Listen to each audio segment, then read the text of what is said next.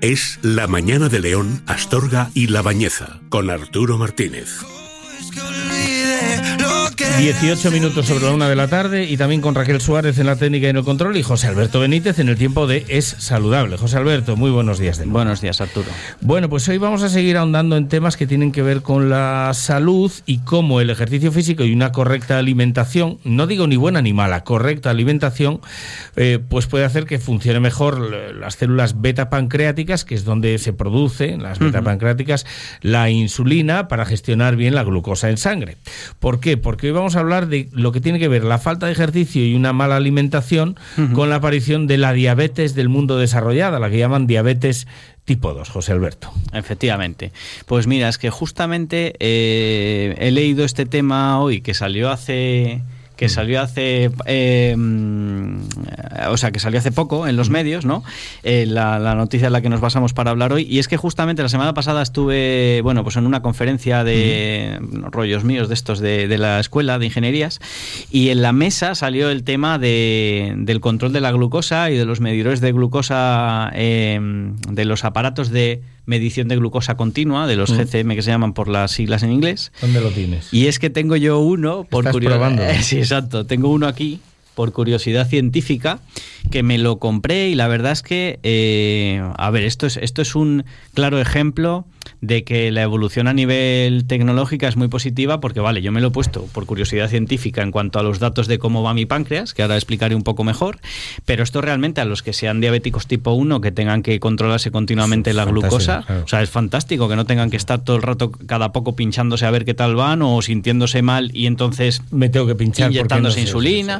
etcétera, ¿no? Entonces pueden tener un control que incluso en la propia aplicación tienes para configurar las alarmas en base al rango en el que te estás encontrando o sea, la, para que nos entendamos, el, eh, los, eh, por simplificar mucho, normalmente la glucosa, una persona que el páncreas le funciona bien, tiene que rondar entre 70 eh, miligramos por decilitro y 140, entre 70 y 140 es por donde tiene que rondar cuando estás en ayunas, ¿vale? Cuando estás en ayunas. Cuando has comido algo, sí que evidentemente va a pegar un pico, va, a subir, ¿no? Puede subir, pues yo que sé, 190, 180, dependiendo cómo te vaya el páncreas.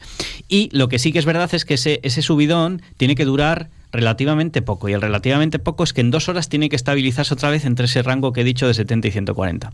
Pues la aplicación está, por ejemplo, lo que hace es que cuando tú llevas más de un determinado tiempo fuera de ese rango, te, suelta una alarma. Te suelta una alarma y te dice, oye, estás bajo de glucosa o oye, estás muy alto de glucosa.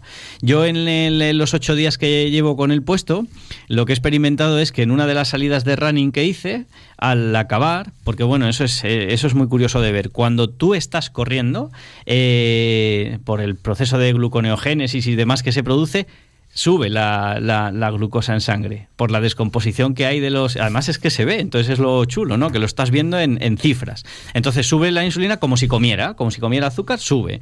Pero luego cuando acaba el ejercicio normalmente baja y por eso hay que tener cuidado de que no te dé una hipoglucemia, ¿no? Lo típico. Entonces hubo, un, eh, hubo una, una de las salidas de running que hice que al acabar el ejercicio, a los 5 minutos de estar parado o así, me bajó por debajo de los 70 y la aplicación me avisó de, oye, eh, cuidado que estás llegando a, a casi tener una hipoglucemia glucemia no pasó nada, pues luego subió de manera natural, pero ahí ya el cuerpo te está diciendo, oye, mete algo, mete algo de chicha aquí, que has hecho un esfuerzo tan grande que necesito que me mandes aquí algo. Entonces, eso se vio en la, en la propia aplicación. Y luego, evidentemente, pues he hecho muchas pruebas que me han resultado curiosas de, oye, mira, ahora he comido esto, a ver cuánto sube, porque hay veces que sube mucho y hay veces que sube menos, ¿no?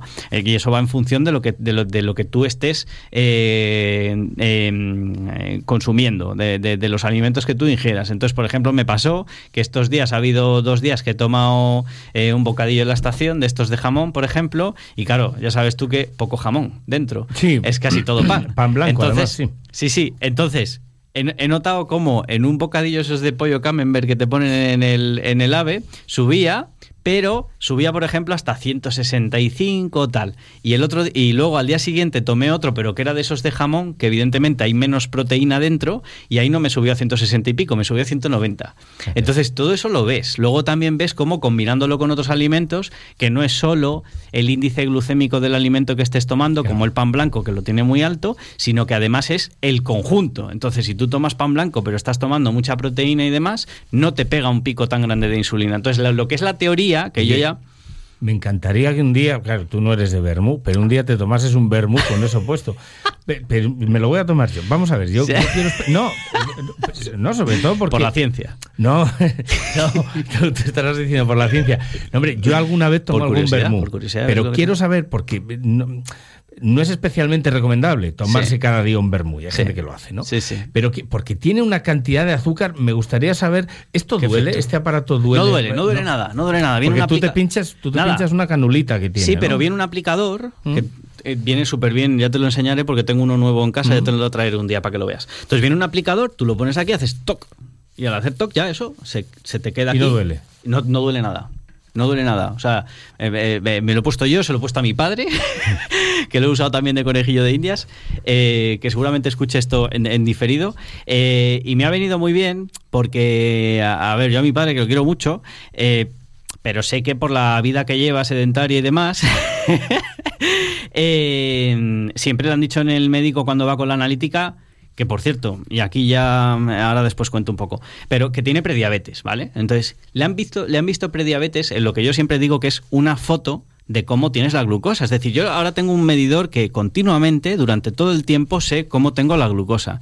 Pero cuando uno va a una analítica, digamos que uno hace trampa. O sea, hace trampa en el, en el sentido en el que va, va con muchas horas de ayuno y va a que le hagan una foto de cómo tiene la glucosa tras muchas horas de ayuno. Pero no sabe realmente cómo va el organismo cuando uno come, qué es lo que sucede luego. es, lo, que importante. Hacen con, las embarazadas. Lo hacen bien, porque van en ayunas, les dan glucosa, eso analizan a la hora, a las dos horas y a las eso, tres horas. Eso es, exacto, eso mismo. Entonces, ¿qué pasa? Que yo se lo he hecho, se lo he hecho a mi padre, por suerte en estos ocho días al ver las cifras, está mejorando su, su, estilo de vida. Y ahí te voy. Es decir, ¿qué tiene que ver el rendimiento físico de un paseo con los índices de glucosa y para la prediabetes? Pues para esa fotografía. Pues mira, lo que hemos notado es, por una parte, que al, al eh, mejorar la, eh, la, alimentación en cuanto a, eh, bueno, pues lo que le pasaba a él es que se levantaba por las noches y comía, sobre todo tiraba de, carbohidratos. Pues hubo una noche que antes de irse a dormir, o sea que no fue durante, con lo cual por lo menos mejor, pero antes de irse a dormir se comió 10 picos de estos de pan, picos de pan, ¿no? Bueno, pues fíjate qué curioso será que le subió a 180, pero lo curioso no es que le subiera a 180, sino que le tardó tres horas y media, tres horas y media en bajar, cuando en dos horas, si el páncreas va bien y todo va bien en tu organismo, en dos horas como mucho, ya tienes que estar estabilizado en el rango que he dicho de 70 y 140.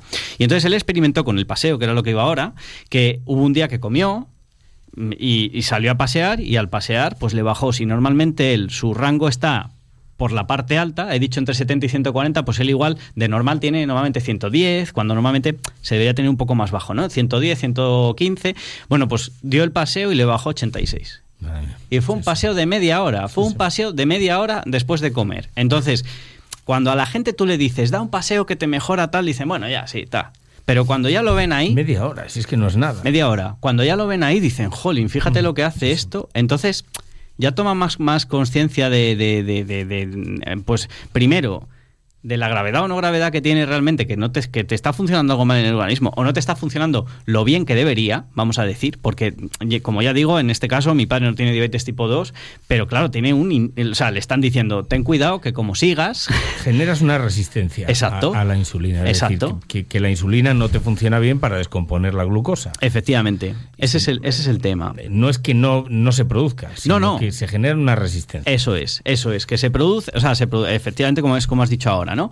Se, se, produce esa, esa, insulina, pero no hace el efecto que tiene que hacer. Entonces no se, no se baja ese pico que, que, nos da de, glucosa. Entonces, el verlo en la, en la aplicación, pues, eh, pues. Claro, una cosa es lo que dice la ciencia, lo que bueno, sí, pero ¿cómo Claro, claro. Y otra cosa es tenerlo ahí en el. Pues me voy a hacer yo una prueba con el dispositivo este. Pues está. Yo, es esto que anima. Y todo lo que anime Claro, yo eh, ahora, ya que escuchara esto mi padre, lo que espero es que no tenga que ponerle más cacharros de estos, porque lo que es verdad es que dura, a ver, dura 14 días. Entonces digo yo que tenga la lección aprendida ya y a partir de ahí lo mantenga. Y si no, pues he guardado capturas de pantalla y el, y el informe entero, que está súper bien, ahora después te lo enseño.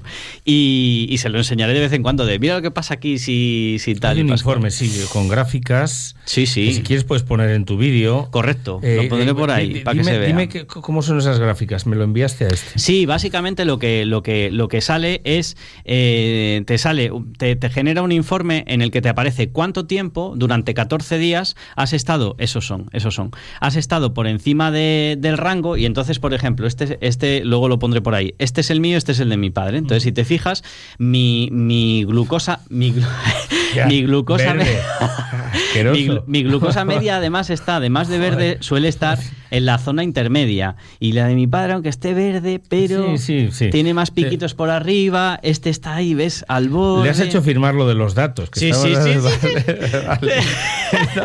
me ha dado permiso. Me ha dado...